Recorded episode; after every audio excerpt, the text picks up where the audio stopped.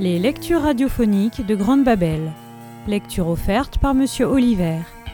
L'île du crâne, chapitres 10, 11, 12.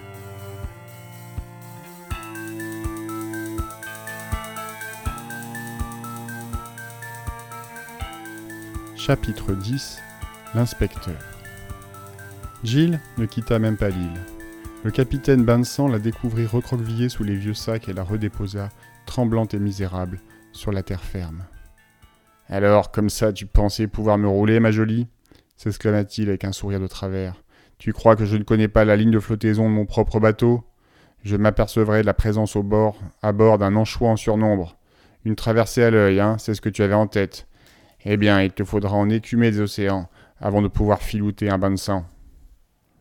Pendant toute la semaine qui suivit l'incident, Jill attendit dans l'angoisse ce qui allait lui arriver. David lui avait raconté, sans d'ailleurs lui apporter aucune consolation, que si on vous surprenait à faire une fugue de Beton College, on vous rasait la tête et vous deviez marcher pendant un mois avec vos lacets de chaussures noués ensemble. Mais rien n'arriva à Jill. Les punitions n'existaient pas à Grosham Grange. Et si le capitaine Vincent s'était donné la peine de signaler l'incident à la direction, personne n'avait réagi. Ainsi David et Jill étaient-ils encore ensemble à la fonte des neiges lorsque l'hiver s'effaça en ruisselant devant le printemps? Ils vivaient sur l'île depuis maintenant sept semaines. À l'école, rien n'avait changé. Ils étaient toujours des marginaux. Mais David savait que lui-même avait changé et cela l'effrayait. Il commençait à apprécier la vie sur l'île. Presque malgré lui, il réussissait bien en classe. Le français, l'histoire, les maths, même le latin. Il apprenait facilement. Il jouait dans la première équipe de football, et bien qu'aucune autre école ne vînt disputer les matchs sur l'île, il prenait plaisir à jouer même avec le ballon en vessie de porc. Et puis, il y avait Jill. David comptait sur elle autant qu'elle comptait sur lui. Ils passaient tous leurs loisirs ensemble, à se promener, à bavarder. Elle était devenue l'amie la plus proche qu'il eût jamais eue. L'échec de son évasion l'avait soulagé. Et c'est bien ce qui l'inquiétait. Malgré le soleil et les premières lueurs du printemps, quelque chose de diabolique se passait à Grosham Grange. Et lentement, sûrement, cette chose absorbait David. S'il commençait à se plaire ici, dans combien de temps deviendrait-il comme les autres? Jill l'aidait à garder la tête froide. L'opération bouteille était son idée. Chaque jour, pendant une semaine, ils volèrent toutes les bouteilles possibles pour les jeter à la mer avec un message d'appel au secours à l'intérieur. Ils adressèrent des bouteilles à leurs parents, à la police, au ministère de l'Éducation et même dans un moment de désespoir à la reine d'Angleterre. David était intimement persuadé que les bouteilles couleraient avant d'atteindre la côte du Norfolk, ou bien qu'elles seraient refoulées sur l'île par les vagues, mais il se trompait. Mais l'une des bouteilles arriva. Ce fut M. Leloup qui annonça la nouvelle.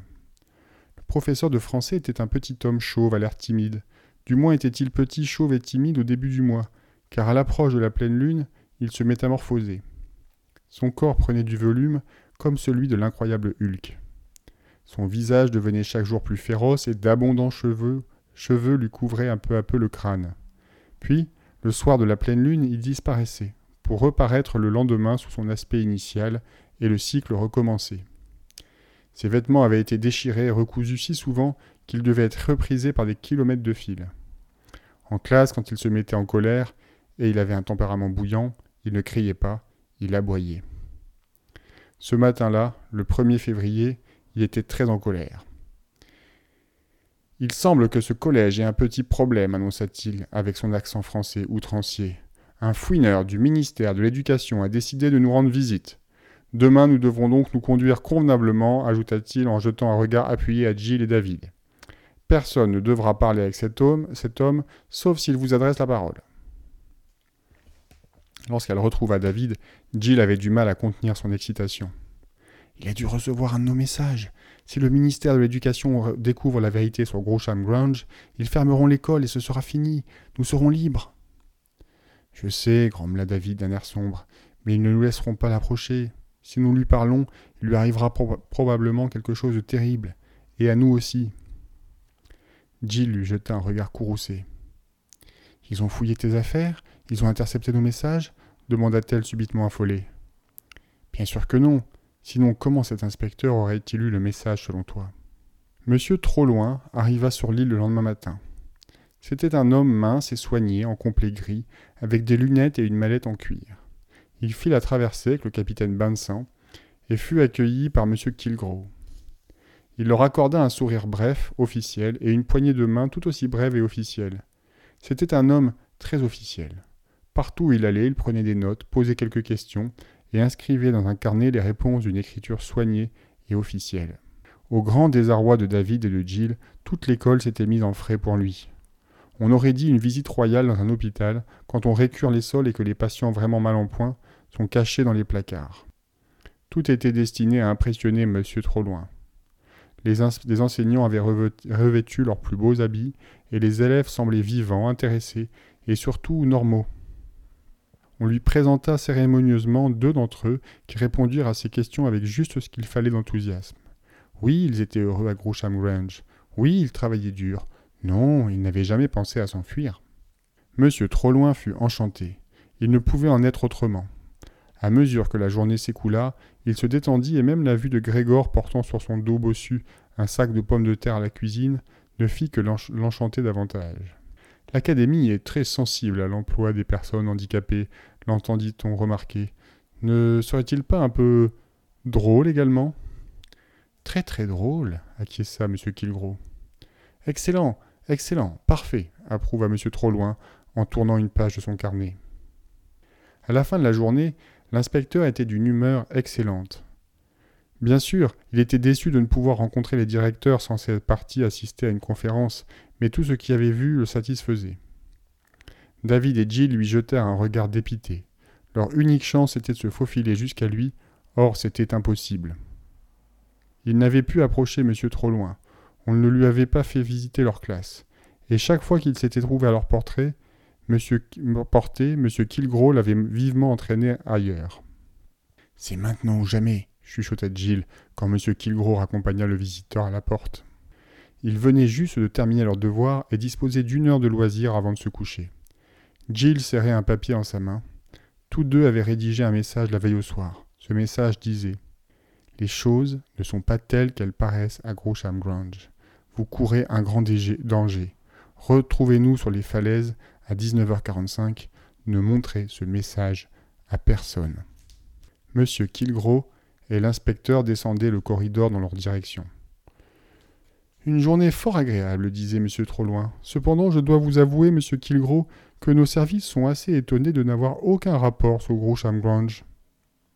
Apparemment, vous ne possédez même pas de licence. Est-ce un problème? s'enquit M. Kilgrew. Je le crains. Il y aura une enquête, mais je peux vous assurer, vous assurer que mon rapport vous sera tout à fait favorable. Jill et David démarrèrent en même temps et s'élancèrent dans le corridor, feignant de se dépêcher pour se rendre quelque part. À mi-chemin, ils se trouvèrent face à deux hommes qui s'étaient arrêtés pour les laisser passer. David trébucha et bouscula M. Kilgrew contre le mur. Pendant ce temps, Jill glissa le morceau de papier dans la main de M. Trop-Loin. Excusez-moi, monsieur, marmonna David. La scène avait duré à peine trois secondes. Ils poursuivèrent leur chemin comme si de rien n'était, comme si rien ne s'était passé.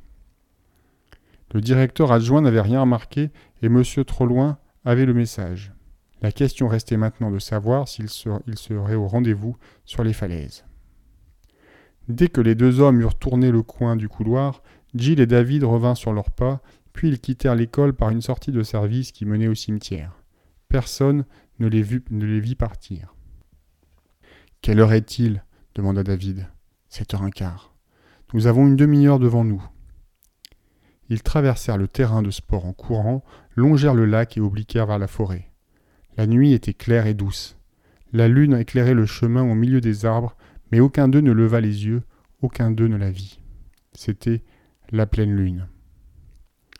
Ils firent une hâte à l'orée de la forêt pour reprendre leur souffle. Tu es certaine que c'est une bonne idée? demanda David. Il fallait prendre ce chemin, répondit Jill. Par la route, quelqu'un risquait de nous voir. Ah, cette forêt me donne la chair de poule. L'île tout entière me donne la chair de poule. Ils reprirent leur course à travers la forêt. Là, la voûte des feuillages arrêtait la lumière de la lune, et tout était obscur et silencieux. Cette forêt ne ressemblait à aucune de celles que connaissait David. Les arbres paraissaient noués entre eux, des épines et des ronces serpentaient autour des troncs. Des champignons fantastiques surgissaient du sol, et il en suintait un liquide jaune hideux quand on marchait dessus. Rien ne bougeait, pas un oiseau, pas une chouette, pas un souffle de vent. Et puis, le loup hurla. Jill saisit le bras de David si brusquement qu'elle faillit déchirer sa chemise. Mais qu'est-ce que c'est? chuchota-t-elle. Sûrement un chien, répondit David sur le même ton. Je n'ai jamais entendu un chien crier comme ça. Pourtant, ça ressemblait à un chien. Tu es certain Bien sûr, j'en suis certain. Le loup hurla à nouveau. Ils se mirent à courir. Ils couraient droit devant eux, plongeant sous les branches basses, sautant par-dessus les broussailles. Bientôt ils furent complètement perdus. La forêt les avait engloutis. Ils erraient dans un incroyable dédale qui semblait continuer de croître pendant qu'ils luttaient pour avancer. Et l'animal, quel qu'il fût, se rapprochait. David ne pouvait pas le voir, il le regrettait presque, car il devinait sa présence, et c'était pire, bien pire. Son, imagination délirait, il voyait le loup plantant ses griffes dans sa nuque, il l'entendait grogner pendant que ses crocs lui déchiraient la gorge. Le loup. On ne peut pas continuer, octa Gilles en faisant halte. David s'arrêta près d'elle, hors d'haleine, la chemise trempée de sueur. Pourquoi avait-il choisi ce chemin? Il avait trébuché dans un lit de chardon, et sa main droite le brûlait comme du feu.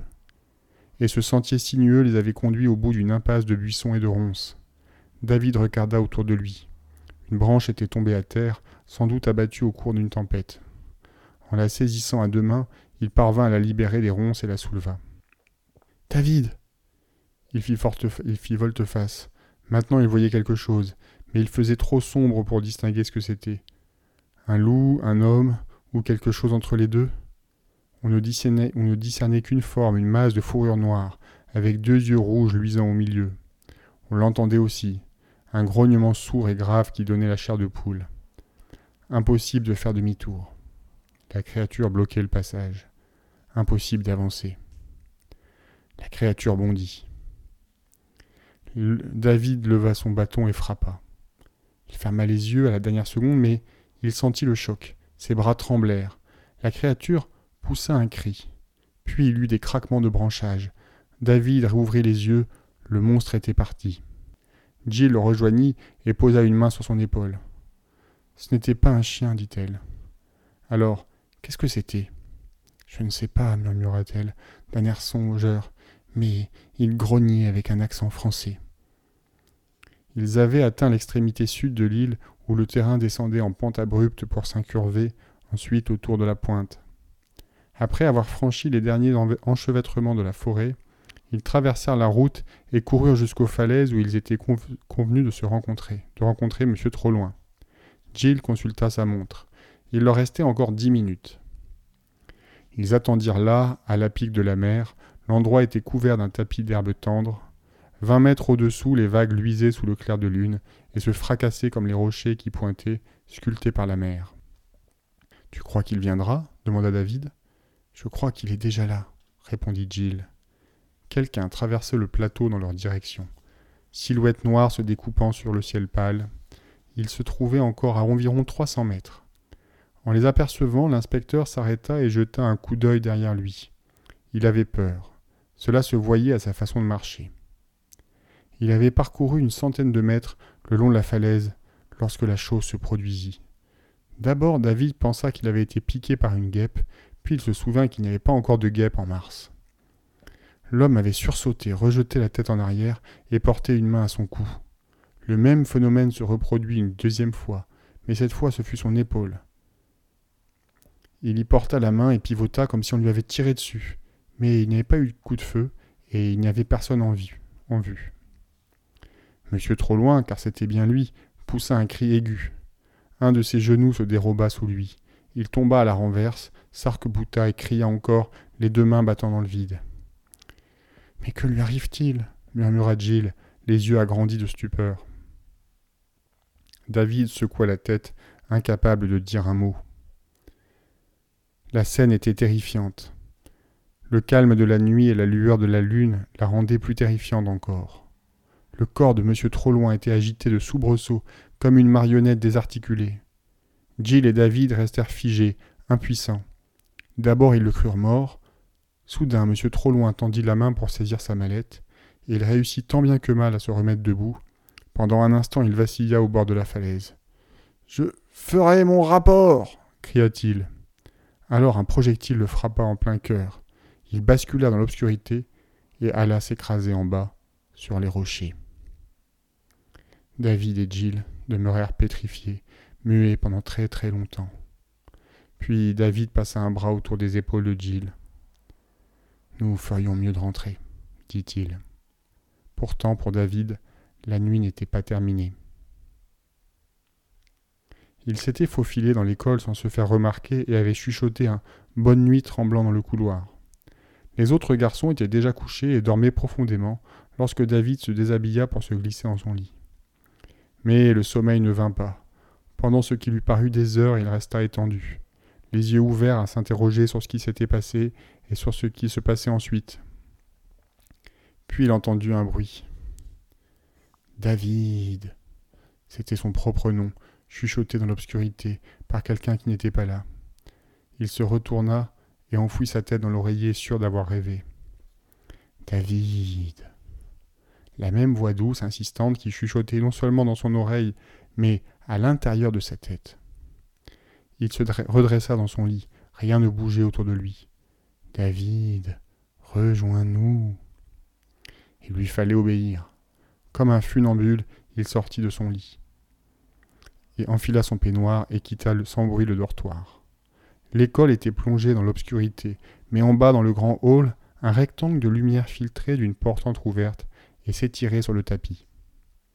C'est là que la voix désirait le conduire. Dans la salle des professeurs, il hésita effrayé de ce qu'il risquait d'y découvrir, mais la voix insista. Il devait obéir. Il descendit l'escalier et sans frapper entra dans la pièce. Là, dans la lumière crue, l'état hypnotique dans lequel flottait David se dissipa quand il se retrouva face à tous les enseignants de Groucham Grange. Madame Wintergast, assise dans un fauteuil près de la porte, très proche de la porte, tricotait. Près d'elle se tenait M. Creer, les yeux fermés, respirant à peine. Grégor était accroupi près de la cheminée et ricanait tout seul. Face à la cheminée se dressait M. Leloup, la moitié du visage rouge et enflé. David se souvint de la créature dans la forêt qu'il avait repoussée d'un coup de bâton, et il ne fut pas surpris de croiser le regard venimeux du professeur de français. Mais ce fut surtout Madame Pédicure qui retint son attention. Elle était assise devant une table au milieu de la pièce. À l'entrée de David, elle se mit à glousser en jetant un objet devant elle. C'était une figurine en cire, mince avec des lunettes et une petite mallette. Des aiguilles étaient piquées dans, son cou, ses bras, ses jambes, son torse et une autre, la treizième, enfoncée dans le cœur. Entre, David. Monsieur Kilgro se tenait devant la fenêtre, le dos à la pièce. Il se retourna et marcha jusqu'à la table. Ses yeux passaient alternativement de David à la poupée d'argile. Croyais-tu réellement pouvoir nous abuser, David? Il n'y avait aucune menace dans sa voix, mais la menace planait dans la pièce même, elle tournoyait dans l'air comme la fumée d'une cigarette. En écrivant ton message, tu as signé l'arrêt de mort de M. Troloin, reprit M. Kilgro. C'est regrettable, mais tu ne nous as pas laissé le choix. Les yeux de M. Kilgro se posèrent sur David.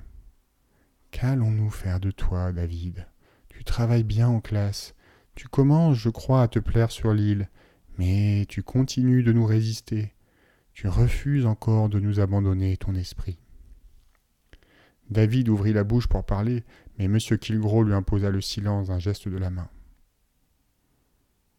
Le temps nous presse, poursuivit-il, il ne nous reste que quelques jours. Je serais triste de te perdre, David, nous le serions tous. C'est pourquoi j'ai décidé de prendre des mesures draconiennes. M. Kilgro ramassa la poupée et retira l'aiguille plantée dans le cœur. Une goutte de sang rouge vif tomba sur la table. Tu te présenteras à la salle d'études demain à une heure. Il est temps que tu rencontres les directeurs.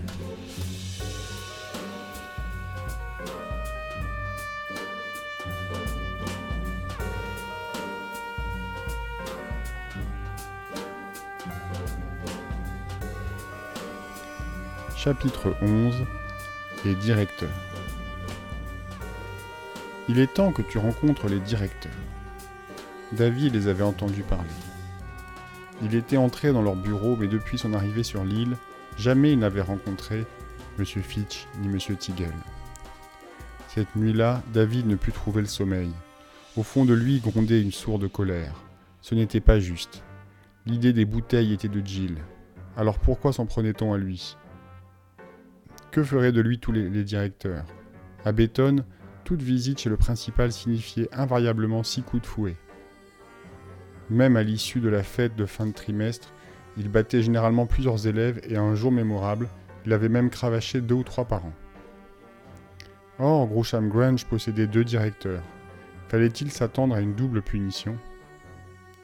David finit enfin par s'endormir, mais d'un sommeil troublé par les rêves de loups, de bagues noires et de miroirs sans reflet. Il se voyait en haut des falaises assister à la chute de Monsieur Trop Loin. Mais c'était lui qui tenait la figurine en cire, c'est lui qui piquait les aiguilles.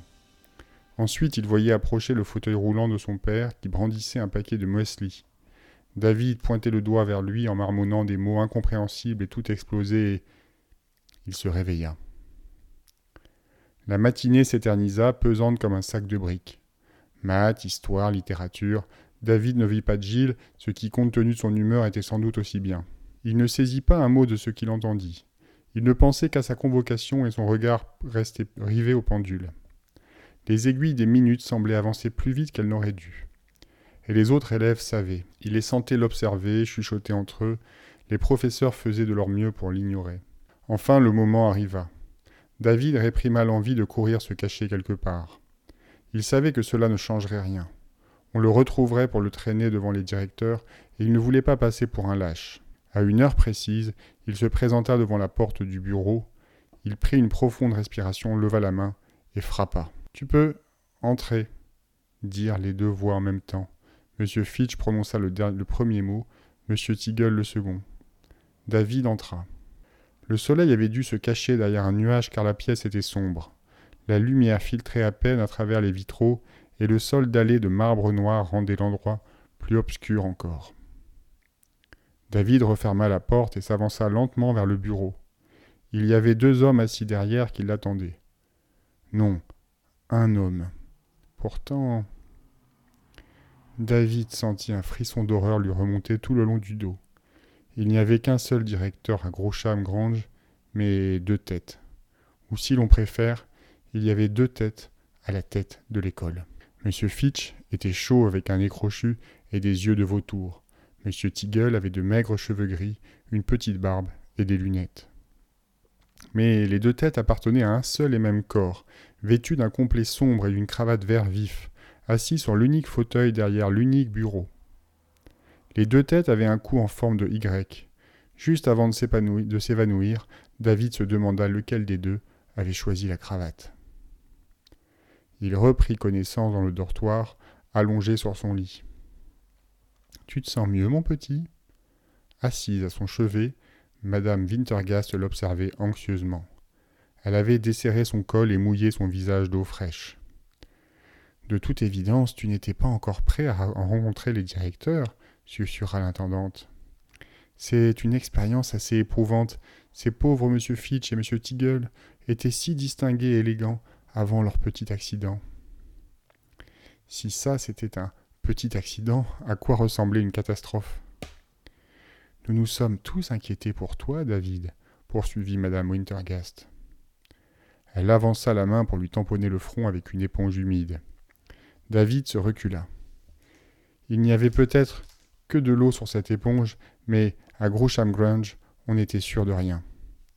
Une petite goutte et vous pouviez vous retrouver avec trois yeux et une passion démesurée pour le sang frais. L'intendante poussa un soupir et laissa retomber son bras. L'ennui, dit-elle, c'est que nous, t'avons trouvé assez tard, et maintenant le temps presse. Il nous reste seulement deux jours. Ce serait vraiment dommage de te perdre, vraiment dommage. Tu es un garçon bien, David. J'espère sincèrement. Laissez-moi seul, la coupa David, en se détournant. Il ne supportait plus de la voir. Madame Wintergast avait peut-être l'apparence d'une grand-mère, mais de la grand-mère de Jack l'éventreur. Très bien, mon petit, je sais que tu es bouleversé. Madame Wintergast se leva et quitta le dortoir d'un pas affairé.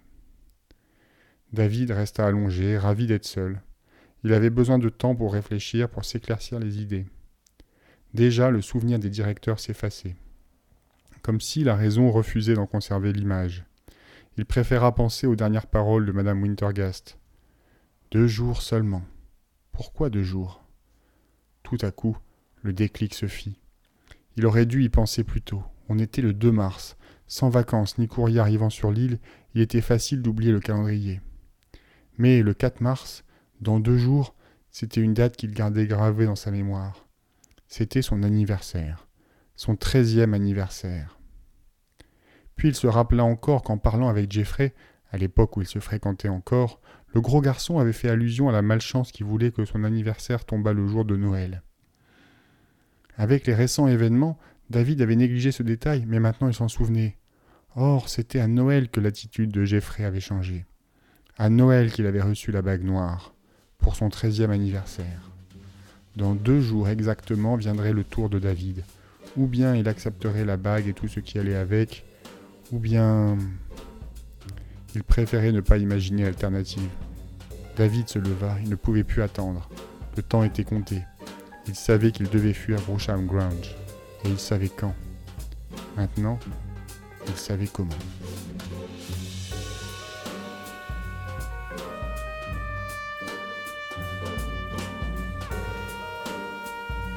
Chapitre 12 Évasion. Le lendemain, un mardi, veille de l'anniversaire de David, le capitaine Vincent revint sur l'île. Il apportait trois caisses de ravitaillement. Une grande fête était prévue pour le lendemain soir, dont David savait qu'il serait l'hôte d'honneur. Pourtant, il n'avait pas la moindre intention d'y assister. Si les choses se passaient comme il espérait, l'hôte d'honneur roulerait dans un train en direction de Londres avant que quiconque ait remarqué son absence. Le soleil déclinait déjà. David et Jill, accroupis derrière une dune, observaient Grégor et le capitaine décharger la dernière caisse. Le bateau avait accosté très tard, mais il était là. C'était la dernière chance de David. Depuis son entrevue avec les directeurs, c'est à peine s'il avait prononcé un mot. Jill était aussi étrangement silencieuse. Quelque chose la troublait. Pourtant, ce fut elle qui finit par rompre le silence.